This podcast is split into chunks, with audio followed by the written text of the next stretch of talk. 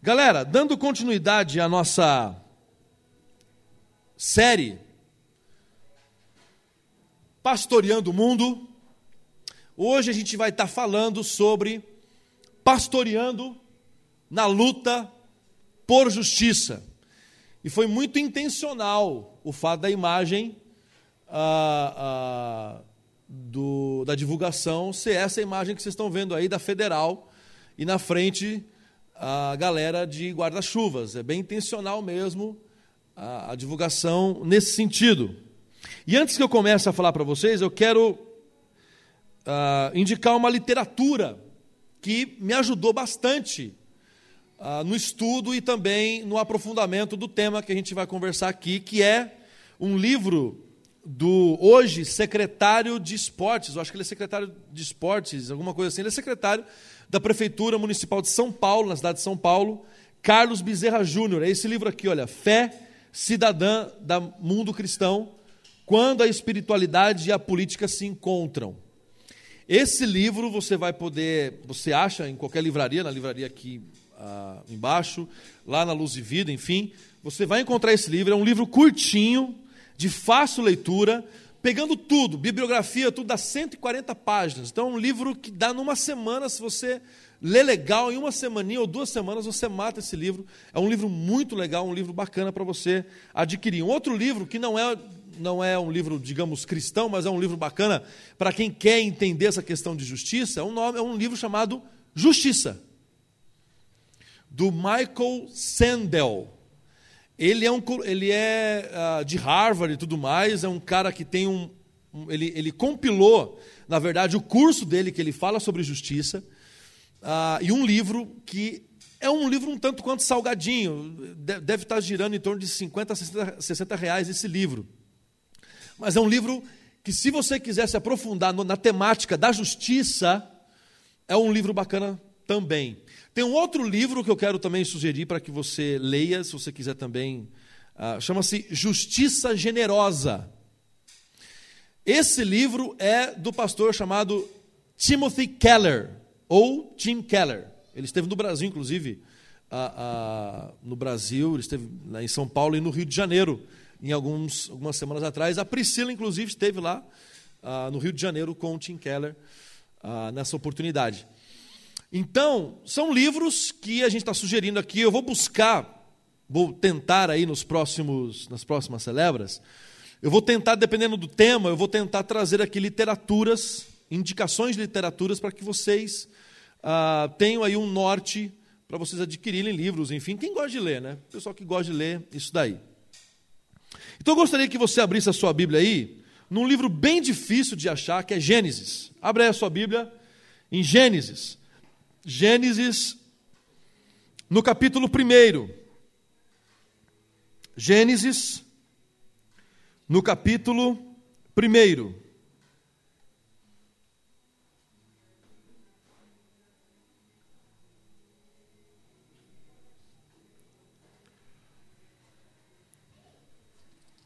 Eu quero ler com vocês o verso, a partir do verso número 26. Mas a gente vai abordar muita coisa nesses capítulos aqui. Nós vamos passear tanto no capítulo 1 quanto no capítulo 2 e no capítulo 3. A gente vai fazer um, uma viagem de Gênesis aí. Verso 26 diz assim: Então Deus disse: Façamos o ser humano à nossa imagem, ele será semelhante a nós dominará sobre os peixes do mar, sobre as aves do céu, sobre os animais domésticos, sobre todos os animais selvagens da terra e sobre os animais que rastejam, pelos, rastejam pelo chão. Assim Deus criou os seres humanos, a sua própria imagem, a imagem de Deus os criou, homem e mulher os criou. Então Deus os abençoou e disse, e disse: Sejam férteis e multipliquem-se, encham e governem a terra Dominem sobre os peixes do mar, sobre as aves do céu, sobre todos os animais que rastejam pelo chão. Então Deus disse: Vejam, eu lhes dou todas as plantas com sementes em em toda a terra, e todas as árvores frutíferas para que lhes, lhes sirvam de alimento. E dou todas as plantas verdes como alimento a todos os seres vivos, aos animais selvagens, às aves do céu e aos animais que rastejam pelo chão. E assim aconteceu. Então Deus olhou para tudo o que havia feito e viu que era muito bom. A noite passou, veio a manhã, encerrando o sexto dia. E aí, no começo do capítulo 2, você tem o relato do sábado, em que Deus olhou para toda a, a, a, criação, ele contemplou, viu que o negócio era muito bom e descansou, e santificou, ele abençoou e declarou que aquele dia, o sétimo dia, era o dia santo. O que, que a criação tem a ver com pastorear na luta por justiça? Eu queria antes, eu trouxe o livro não só para indicá-los, mas eu, eu, eu tenho um, um capítulo aqui desse livro muito interessante, chamado Justiça Social e Direitos Humanos, no livro do Bezerra. E ele traz aqui uma, um dado alarmante. Eu gostaria de ler o que ele escreve aqui no livro. Segundo o relatório feito pela Anistia Internacional, intitulado Ataques Letais, mas Evitáveis, Assassinatos e Desaparecimentos Forçados daqueles que defendem os direitos humanos, realizado entre janeiro e agosto de 2017, 58 defensores dos direitos humanos foram mortos em nosso país. 58 entre janeiro e agosto. Em 2016 foram mortos 66 ativistas. Segundo o levantamento, esses números põem o Brasil como um dos mais perigosos países do mundo para defensores dos direitos humanos. Brasil, Colômbia, Filipinas, Índia e Honduras aparecem no topo da lista.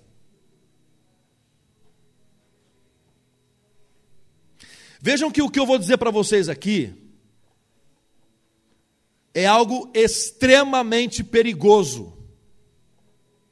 O que eu vou dizer para vocês hoje aqui é uma temática que no nosso país mata. No nosso país, as pessoas que lutam por direitos, que lutam pela justiça, que pastoreiam na luta por justiça, são assassinados. Gente, são 66 pessoas mortas só em um ano. Entre agosto, entre janeiro e agosto, quase que bate a média do negócio. No nosso país. Quando a gente fala de luta por justiça, logo vem, e quando a gente fala de justiça, mais do que pela luta pela justiça, logo na nossa cabeça vem uma seguinte palavra: punição. Para nós, justiça tem a ver com punição. Você pode ver. Tem uma série agora nova na Netflix, uma série, de, um, um documentário, que eu acho bem interessante. Obrigado, Aquino. Isso aqui está meio frouxinha.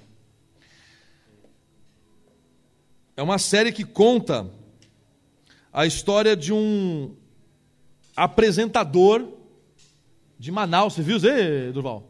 Um apresentador de Manaus, em que a acusação era a seguinte: ele tinha um programa do estilo Ratinho, sabe? Aqueles programas sensacionalistas, filmavam crimes e assassinatos e uma série de coisas.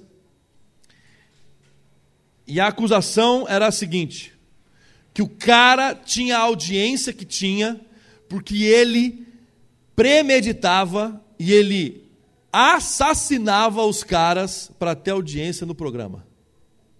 E mais do que isso, ele chefiava uma quadrilha de tráfico de drogas. E para que o, a, a quadrilha dele ganhasse mais notoriedade, ele assassinava os concorrentes. É uma série de acho que uns sete capítulos, bem interessante, onde você vê os dois lados. Você vê a investigação e você vê o lado da família, o lado do cara. Então tem coisas muito interessantes, coisas muito bacanas. E você percebe que o tempo todo as pessoas falando de justiça, falando de punição. Punição, punição, punição, punição. Quando a gente vendo as entrevistas e, e, e as pessoas falando a, a, a, nas conversas, o que, que você espera dessa investigação? Eu espero justiça. O que, é justiça? É o cara que cometeu o crime atrás das grades, preso, punido. Na cultura pop, você tem um, um, um personagem, na Marvel, você tem um personagem que, inclusive, ele é celebrado hoje na nossa sociedade brasileira, porém, ele, eu escrevi um texto sobre isso. Pelo que eu conheço desse personagem, ele estaria rindo da população brasileira, que é o Frank Castle, o justiceiro. Porque o justiceiro ele não manda recado, o justiceiro ele mata. O justiceiro não fala que vai matar, o justiceiro simplesmente vai e faz. Por isso que ele iria rir do, aqui do Brasil, porque aqui no Brasil tem um monte de cachorrinho que está latindo, mas que não está mordendo absolutamente nada. E o Frank Castle, ele é um cara celebrado, ele é um cara que as, as, pessoas gostam de ver o Frank Castle batendo nos traficantes. A gente gosta de ver o Frank Castle. Aliás, um, um outro justiceiro famoso, e agora não americano, mas um brasileiro, Capitão Nascimento.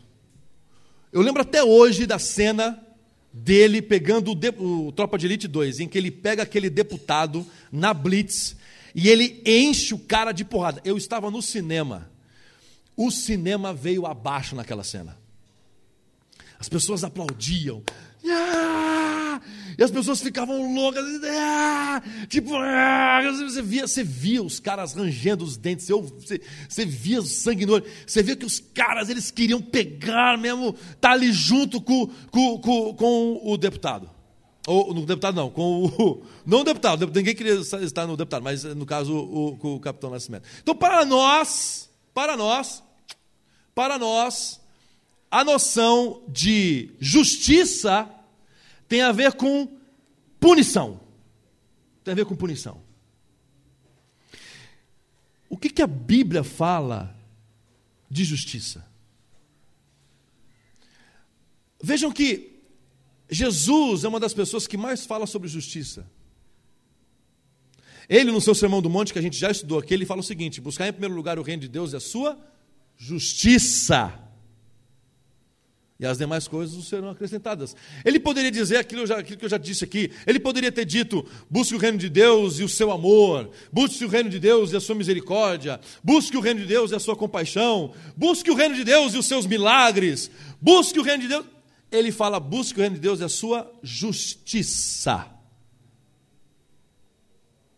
Quando Deus cria o homem, Deus ele fala no seu eterno conselho o seguinte: para quem não entendeu ainda, o eterno conselho é a Trindade. A Trindade é o eterno conselho. Deus Pai, Deus Filho, Deus Espírito Santo, o eterno conselho. No eterno conselho ali ele diz: façamos o homem, criemos o homem, a nossa imagem, segundo a nossa semelhança. Pastorear na luta por justiça é reconhecer no outro a imagem e a semelhança do Criador. E aqui é um desafio, meus amados e minhas amadas senhoras e senhores uh, do júri. Reconhecer a imagem e a semelhança de Deus no estuprador é um desafio. Reconhecer a imagem e semelhança no assassino é um desafio. Reconhecer a imagem e semelhança naquele que nos faz mal é um desafio. É um desafio que a cultura pop celebra muito em Star Wars. Porque de todas as pessoas da galáxia, a única que ainda encontrou bondade em Darth Vader foi o seu filho, Luke Skywalker e ele lutou até o fim para a redenção do seu pai. E a única pessoa, prestem bem atenção nisso, acho que vocês talvez tenham assistido e não tenham percebido isso. Então aprendam com o Cristo, porque o Cristo também é cultura. Cultura nerd, né? Não sei se é cultura bíblica às vezes, mas cultura nerd tem bastante. O único que viu o pai, o único que viu Darth Vader voltando a ser Anakin Skywalker foi Luke Skywalker. Ninguém mais viu. Para todo o resto da galáxia, Vader continuou sendo Vader.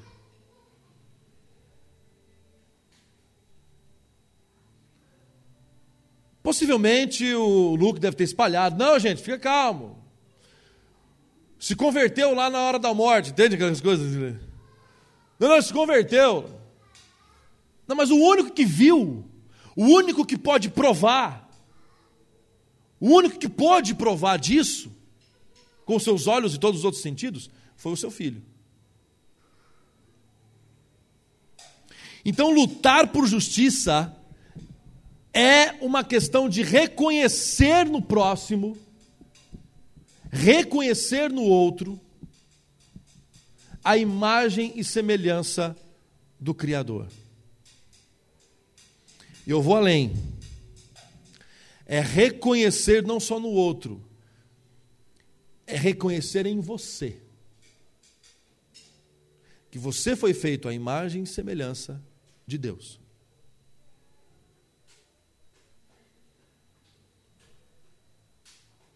Você tem em você a imagem de Deus, o que nós na teologia chamamos de imagodei. A imagem de Deus. Distorcida pelo pecado, afetada pelo pecado, mas ela está aí. Vou dar um exemplo. A capacidade que você tem de amar não vem de você, veio da imagem de Deus. A capacidade de você assimilar conhecimentos, as habilidades que você tem. Alguns aqui com a, a, a habilidades mais criativas, artísticas, outros mais para as exatas, outros para, para biológicas. Isso significa o quê? Significa que a imagem de Deus, aquele que é o, a ciência encarnada, está em você. A capacidade de você, o engenheiro, pensar na segurança da vida humana e de não fazer aí qualquer tipo de construção, o médico na cirurgia, o padeiro ao fazer o pão. Ou seja, as habilidades com quem trabalha com contáveis. Isso significa que nele há a imagem e a semelhança de Deus.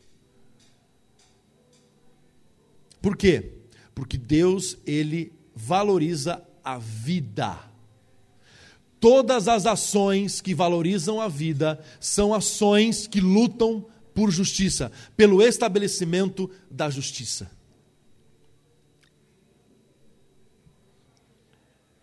Tem mais aqui. Deus põe o homem no jardim. Isso significa que na minha luta, no, no, meu pastoreio, no seu pastoreio, na luta por justiça, você tem responsabilidades com o próximo, você tem responsabilidades com aquilo que você está fazendo, você tem responsabilidades com a criação, você tem responsabilidades com o conhecimento, você tem responsabilidades com a história.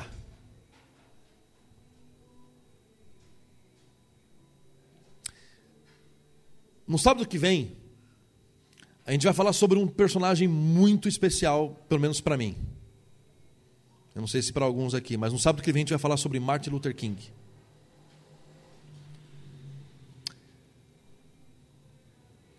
E tem um filme, não sei se você já assistiu, se você não assistiu ainda, eu convido que você assista. Tem um filme chamado Selma. Que tem um, um, uma conversa, não sei se é histórica, mas no filme está acontecendo essa conversa entre o presidente Lyndon Johnson e o governador George Wallace. Lyndon Johnson quer acabar com a segregação, mas ele quer acabar, acabar de uma maneira mais política. E o George Wallace é um segregacionista, ele é um racista segregacionista, ele quer manter o status quo da segregação. E o Lyndon Johnson vira para ele e diz assim: Eu não estou preocupado com 1965, eu estou preocupado com 1985.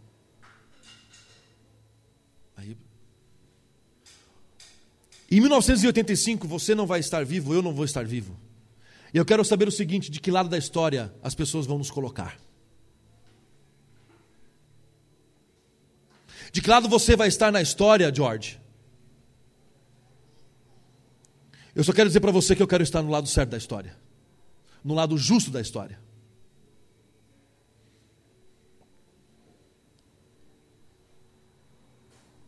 Por isso que quando Deus coloca o homem no jardim, Deus dá a ele uma responsabilidade histórica de cuidado, de aprendizado, de troca. Deus coloca o homem, Deus te colocou. E aqui, gente, estou falando aqui na luta de, por justiça, mas nós vamos responder aqui nessa noite para vocês as três, talvez não responder, mas propor respostas para as três maiores perguntas filosóficas milenares da história da humanidade. Quem somos? Por que estamos aqui? E para onde vamos? Quem somos? Somos imagem e semelhança do Deus Criador. Temos a imagem do Deus Criador ainda que afetada pelo pecado dentro de nós, mas a possuímos. E essa imagem de Deus é que nos capacita para realizarmos boas obras.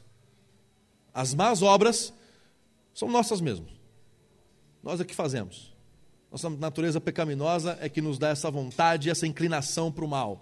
Agora, as coisas boas é a imagem de Deus o tempo inteiro, resistindo à sua existência, resistindo à vida. Ou até mais, assim, resistindo pela vida. E por que, que você está aqui? Você está aqui para ser algo responsável pela história, pelo, pelo, a, a, pelo andar e o crescimento do próximo. Deus, você está aqui para que a ciência seja uma boa ciência para que você adquira conhecimento, para que você use esse conhecimento para o estabelecimento da justiça, para que as pessoas encontrem a razão de existir, para que a tristeza seja diminuída, para que os anseios da vida, as ansiedades da vida sejam diminuídas através de ações pontuais suas. É por isso que você está aqui. Você é um pastor, você é uma pastora, que sendo uma estudante, seja da área que for, estando no lugar que você estiver, você pode promover vida, justiça e reino de Deus, sem mesmo você saber que está promovendo. Mas agora você está sabendo, porque eu estou dizendo para você que você está fazendo isso. Adão, cuide do, Adão e Eva, cuidem dos animais, cuidem ah, das plantas. Nos versos mais para frente aqui, você vai ver Adão dando nome aos animais. Oh, Deus podia ter feito isso, não podia? Mas Deus dá essa responsabilidade ao homem. O homem é que dá nome aos bois, e às vacas, e às onças, e ao restante dos animais. Por quê? Porque é responsabilidade nossa com a criação. Por isso que é importante, numa sociedade como a nossa, num mundo como o nosso, lutar por meio ambiente, lutar pela preservação da vida, das espécies. É importante, por quê? Porque isso faz parte daquilo que chamamos de mandato cultural. É pauta não de partido político, é pauta não de ideologias, é pauta do reino de Deus lutar pelo meio ambiente. Porque tudo aquilo que preserva a vida é santidade. Toda ação que preserva a vida é santidade. Você quer uma definição de santidade? Essa definição eu aprendi com um mestre, amigo, mentor chamado Ziel Machado. Ele falou o seguinte: que santidade é tudo aquilo que preserva a vida.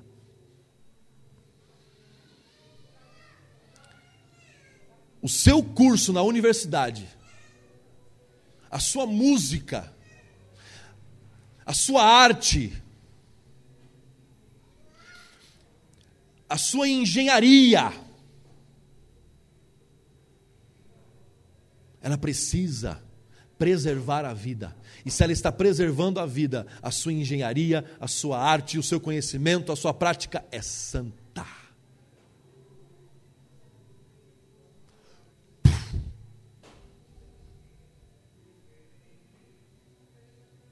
Isso é prática de justiça, gente.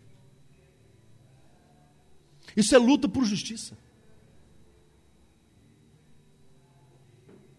É você oferecer para as pessoas condições dignas, suficientes, não para sobreviverem, porque isso elas já fazem, mas para viverem. Por isso, se alguém aqui, nessa noite, tem vocação para a vida pública, saiba que se Deus está chamando você para a vida pública, saiba que o teu chamado é para que isso aconteça, para que as pessoas, através do seu mandato,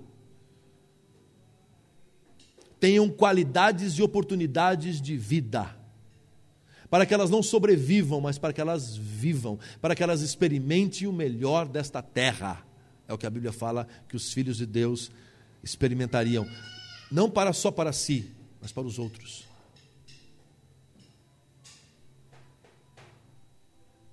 Deus coloca o homem no jardim para isso. Deus coloca o homem no jardim, no homem e a mulher, para administrarem, para serem canais de bênção. Por isso que luta por direitos humanos, luta por justiça, luta por, ah, enfim, pelos refugiados, luta pelo meio ambiente, é pauta evangélica. Não evangélica da bancada, não estou falando desse, desse, desse, desse chiqueiro, me, que, me, me perdoem os porcos, mas a, a, a questão é pauta evangélica no sentido de que é pauta essencial do Evangelho, é pauta de essência do Evangelho. Quando a gente fala pauta evangélica, é isso que a gente está querendo dizer, que é pauta da essência do Evangelho.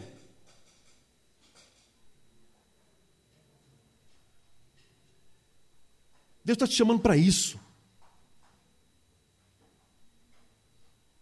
Deus não quer que você seja alguém no seu trabalho simplesmente para ganhar dinheiro e pagar as contas. Gente, uma vida assim adoece. Por isso nós estamos tendo uma pancada de jovens aí adoecidos, uma pancada de jovens aí entristecidos, uma pancada de jovens tomando uh, psicotrópicos. Eu tomo de vez em quando, a minha esposa daqui, ela sabe disso. Mas gente que está o tempo inteiro movido a isso. Tomar, não tenho, mas a gente que está movido a isso. Por quê? Porque ela se viu presa numa engrenagem. Que engrenagem é essa? Eu preciso acordar cedo para ganhar dinheiro, para pagar a conta, e eu, eu durmo porque eu estou cansado. Por que, que eu estou cansado? Porque eu estou correndo atrás de dinheiro para pagar minhas contas. Que vida doente é essa? Aí não consegue casar, não quer casar, por que não quer casar? Porque não tem tempo, não tem dinheiro para casar. Aí não tem dinheiro para casar, o que, que faz?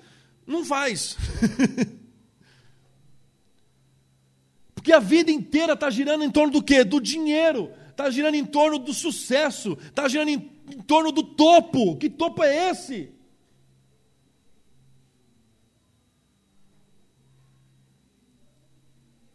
Hoje eu fui uh, realizar um, uma festa de 25 anos de casado de um casal aqui da nossa igreja. E na volta, eu não falei isso para eles ali na hora, talvez se eles verem isso no YouTube, eles vão ver que eu. Mas na volta, Deus falou comigo. Na hora eu pensei assim, porque tem umas coisas para, assim, não sei se os pregadores tem muita coisa que é assim, cara. Tem hora que Deus fala um negócio para você, depois que você prega, tem hora que Deus fala um negócio para você, você fala assim, por que você não falou isso aqui lá naquela hora? Que aí eu ia lacrar. Não, porque tem coisas que Deus quer falar é com você, Deus quer lacrar com você. Você existe. E aí eu parei assim, falei, poxa, 25 anos, né, cara? E tal, aquela coisa toda. E eu e a Carol, a gente não tem 20, 25 anos de casado, mas a gente já tem uns 20 e poucos anos aí de. 20, né? De andarmos juntos aí, 20. Uh, eh, em fevereiro, 20 alguns meses aí, a gente tem caminhado junto aí. Mas de casado, a gente tem aí em torno de uns 13, né, amor? 13 anos? 14? Ajuda eu aí.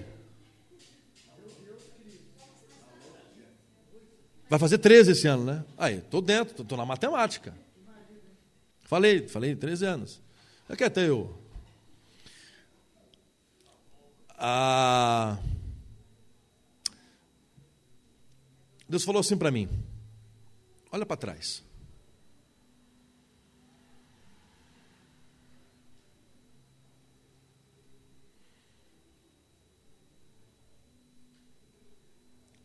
Tudo que alguém gostaria de ter, você já tem.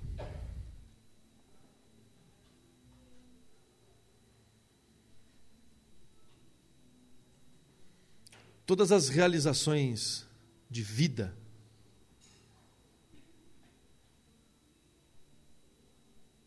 você já realizou.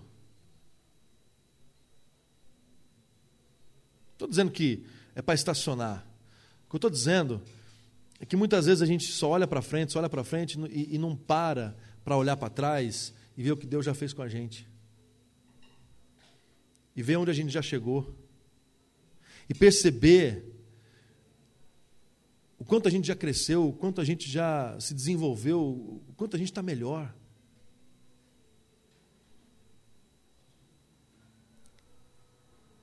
E que de repente está na hora de você se, está na hora de você divertir, curtir isso. Porque a gente fica o tempo todo buscando, sabe, o topo, fica buscando o alvo, fica buscando a, a, aquele alvo, aquela situação de sucesso, a gente fica buscando o sucesso que a gente não consegue curtir aquilo que a gente já é. Aquilo que a gente já conquistou, aquilo que a gente já tem, a gente não consegue. Por quê? Porque a gente quer aquilo. E aquilo, deixa eu falar, falar uma coisa bem sincera para vocês: aquilo, para você que vive atrás disso, é tipo correr atrás de, do arco-íris. Você já correu atrás do arco-íris? Pra você chegar mais perto? Já fez isso? Por favor, alguém diga que já, para eu não ser o único louco aqui nesse lugar. Ninguém fez isso. Ninguém teve infância, então. Você já fez, meu amor? Por isso casou comigo. Eu estava num sítio. Ah, meu, meu, meu tio tem uns sítios lá, em, Rancha, lá, em, lá perto de Rancharia. Agora ele tem um sítio no Acre. É, é, é importante isso. Mas não, eu não fui no Acre. Foi, foi, foi, eu lembro que a gente estava andando a cavalo, eu estava andando a cavalo, e eu, eu, eu vi o arco-íris assim, eu falei assim. Eu, eu tinha essa coisa assim, na, na pré-adolescência, você ouvia aquelas coisas assim, ninguém chegou em tal lugar. Aquilo para mim era um desafio. Como assim ninguém? Então eu vou ser o primeiro. Eu peguei o cavalo, gente, e comecei. Comecei a correr, comecei a galopar. Aí pá, cerca. Abre a cerca, não sei o que, tal, fecha a cerca. Eu não sei por quanto tempo eu galopei, eu só sei que eu fiquei perdido, eu não sabia mais onde eu estava. Tanto que meu tio teve que ir atrás de mim, uma série de outras coisas. Invadir terra alheia, eu estava na terra de um outro cara, já estava em outro sítio. Tava... Mas porque eu, corri, porque eu queria correr atrás do arco-íris. Esse sucesso que você quer é correr atrás do arco-íris. Você já é uma pessoa de sucesso, você já é um cara, uma menina de sucesso, porque você já está vivendo, já está cumprindo. Ou se não, desde já, descubra e viva a partir de hoje a vocação de Deus na tua vida. A partir de hoje. Saiba o que, o que você já faz, já é para Deus sucesso. Tem um livro do Antônio Carlos Costa que eu gostaria que você lesse, se você tiver, para você comprar, para você ler. Eu te empresto, assim, ah, diante de algumas condições. Mas o sucesso segundo Deus. Porque é um livro autografado, então assim, é um livro, né? Tem um carinho especial. Ganhei do homem, então, né? Autografado ainda, emprestar, não é assim, né? É isso. Sucesso segundo Deus é você experimentar cada coisa que você está vivendo no dia de hoje, no dia de amanhã. Aí você fica nessa ansiedade, fica nessa correria. Não consegue experimentar nada, não consegue curtir nada. Chega à noite, vai para o Twitter, e chora as pitangas no Twitter, ou chora as pitangas no Face, ou chora as pitangas para alguém, ou, chora, ou não chora, e guarda, e não consegue dormir, fica nessa.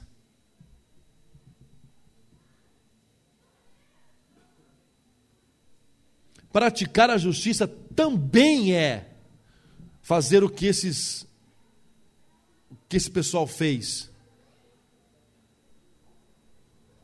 Lutar pela educação, pela justiça. As manifestações em 2013, as mulheres indo às ruas pela história, através dos seus direitos, as feministas, os negros. Você tem os, os caras da África do Sul no apartheid. Você tem na história recente momentos de lutas pela justiça, pelo estabelecimento da justiça, mas não como pautas ou bandeiras político-ideológicas, mas porque são pautas do Evangelho. Nós, como cristãos, nós cremos nisso.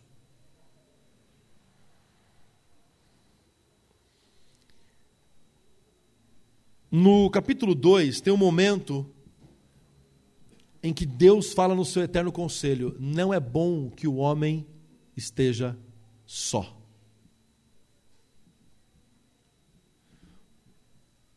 O pastoreio na luta por justiça necessariamente inclui o outro. Não é você. Não é só você. É o outro também. Aliás, nunca é só você. Necessariamente, o outro precisa estar nessa. Né, filho? Vem cá, papai. Vem aqui do ladinho. Isso. Aqui. Inclui o outro. Vem cá. Então não tem, não tem essa coisa de andar, é, é, é, andar sozinho, eu corro atrás dos meus sonhos. Gente, não se estabelece justiça andando sozinho. Não se estabelece justiça, não se pastoreia na luta por justiça sozinho. Enquanto que na justiça humana a gente vai atrás, e agora eu vou encerrar. Qual é a força motora na, do pastoreio na luta por justiça? Não é a punição, é o amor. Porque nós cristãos, nós já entendemos que a punição aconteceu. E aconteceu na vida de quem? Na vida do próprio Deus encarnado, há dois mil anos atrás, onde Ele levou sobre si todas as nossas dores, todas as nossas uh, iniquidades, pelas suas pisaduras nós somos sarados, Isaías 53, se não me falha a memória. Por isso que nós cristãos entendemos que muitas vezes o sistema carcerário é um sistema falido.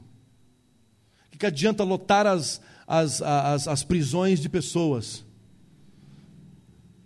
O que aconteceu na história? Absolutamente nada. Ah, não, vamos partir para a pena de morte então. Isso, vai, vai lá. Acho interessante esse pessoal que fica batendo no peito dizendo: ah, vamos matar, vamos fazer isso, vamos fazer aquilo. Tá, e quando o negócio feder para o teu lado? E se o negócio estourar dentro da tua casa, é o teu filho que está na mira agora dessa, entre aspas, justiça. Tu vai também querer lá que ele morra? Você gritou na rua esses dias atrás aí que bandido bom é bandido morto. E aí, o negócio agora é teu filho. E aí? Vamos matar teu filho? Vamos matar o filho, filho? Não, né? Está preocupado.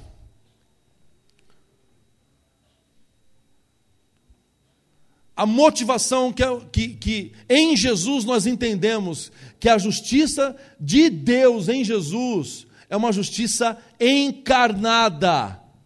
É uma justiça que a dor do outro dói em você antes de doer no outro. Isso é chamado, gente. É por isso que os cristãos estão na terra. Não para julgarem. Os cristãos não estão na terra para, desculpem a expressão aqui, cagarem regra. Não é. Não é para os cristãos ficar dizendo quem tem que abortar ou deixou de abortar. Não é para os cristãos dizerem quem tem que fazer isso ou fazer aquilo. Não é papel dos cristãos dizerem quem tem que morrer ou quem tem que viver. Não é papel do cristão fazer isso. Papel do cristão é pastorear o mundo. é acolher, é trazer sobre si as dores e proclamar ao mundo que Jesus levou sobre si as dores do mundo. Que ninguém mais precisa levar dor nenhuma, ninguém mais precisa levar culpa de nada, ninguém mais precisa ser julgado, porque Cristo foi julgado por nós. Essa é a boa notícia do Evangelho. Aí fica esses cristãos aí, meia tigela, fazendo um monte de besteira e manchando o nome de Jesus. Né, filho?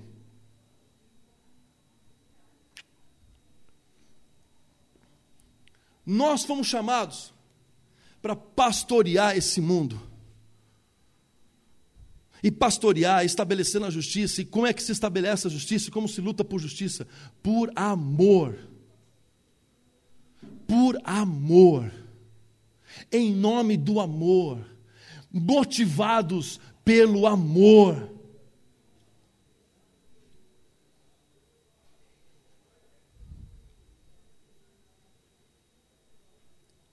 Porque é assim que acontece, gente. Capítulo 3 de Gênesis fala que o pecado entrou no mundo. E quando o pecado entra no mundo por escolha nossa, e aí vem a grande sacada do capítulo 3 de Gênesis. Porque tem muita gente que diz que o pecado original foi a desobediência. Não foi. O pecado original não foi a desobediência, a desobediência foi o efeito a causa, o dito pecado original, está lá escrito: querer ser igual a Deus. E na busca de querer ser igual a Deus, o homem o desobedeceu e morreu. Porque o homem já era igual a Deus.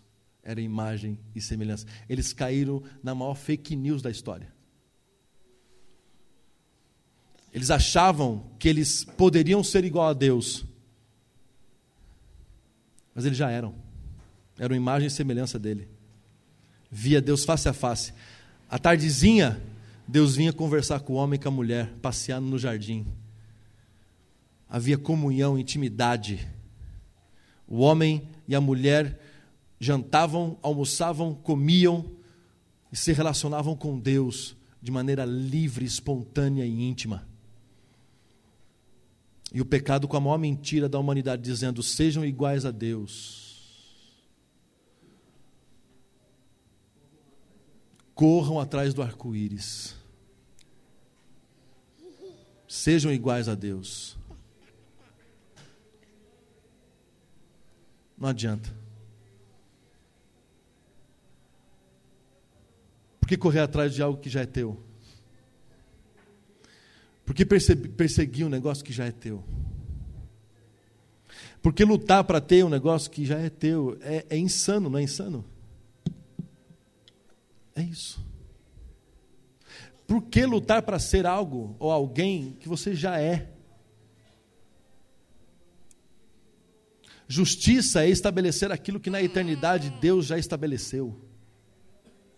Estabelecer na terra. É aquilo que Jesus diz na oração do Pai Novo Pai nosso, venha o teu reino, que seja feita aqui na terra a tua vontade, da mesma maneira como ela é feita no céu. Em nome de Jesus. É.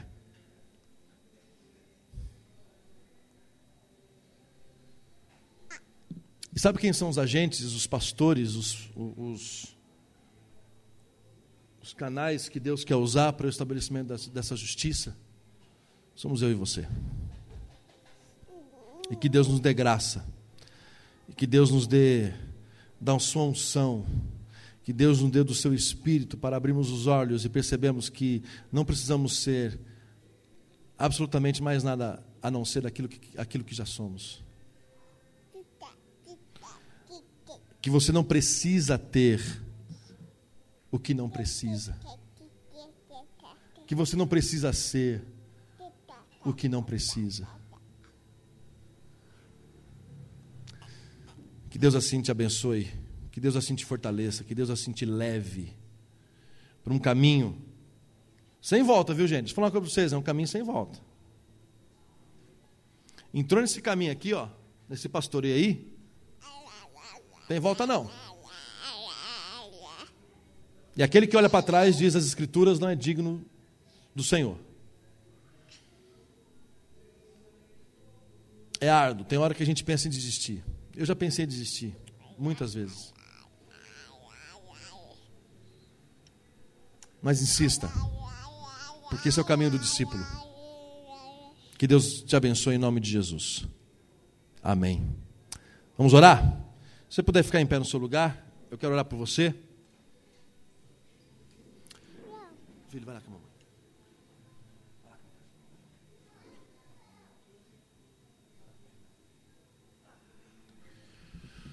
Pai querido, obrigado por essa noite, pela bênção de sermos instrumentos do Senhor para essa causa, da luta pela justiça. Pai Santo, sabemos o quão pesado isso pode ser, ou não sabemos, mas que o Senhor e o Teu Espírito nos sustente e nos ilumine para que, por mais que muitas vezes pensemos em desistir, em largar a mão, em chutar o balde, que o Senhor nos lembre da tua graça, que a tua graça nos basta. Que eu esteja aqui, Pai, diante de pastores e pastoras que lutam pela justiça do reino de Deus nesta terra. Que serão confundidos, maltratados, serão vítimas de fake news, serão vítimas de calúnia, ficarão cansados, ficarão às vezes desanimados. Mas aqueles que esperam no Senhor renovam as suas forças e voarão como águias, como águias, com asas como águias. Caminharão e não se cansarão, correrão e não se fatigarão. Que a tua graça nos persiga, que a tua graça esteja sobre nós, em nome de Jesus. Amém. E amém. Galera, sábado que vem a gente tem a continuidade dessa mensagem com um exemplo. Aqui a gente estipulou valores. Na semana que vem, no sábado, na semana que vem, aqui no mesmo bate-horário, no mesmo bate-lugar, nós vamos falar sobre Martin Luther King. Eu vou trazer aqui a biografia dele, nós vamos discutir sobre a vida do Martin Luther King, nós vamos falar sobre o Martin Luther King. Eu vou tentar trazer algumas fotos para a gente jogar aqui no Data Show, para que você entenda a luta desse homem. E que muitas vezes a luta por justiça e pelo estabelecimento da justiça, do reino de Deus, talvez custe um pouco da sua saúde, talvez custe um pouco dos seus dias, e no caso do Luther King, custeou a própria vida. Mas vem semana que vem, vamos conversar sobre isso, que você fique encorajado nesse mundo de ser um canal de Deus, um sal da terra e uma luz do mundo. Deus te abençoe, galera. Até sábado que vem ou até amanhã, se Deus quiser. Valeu, tchau!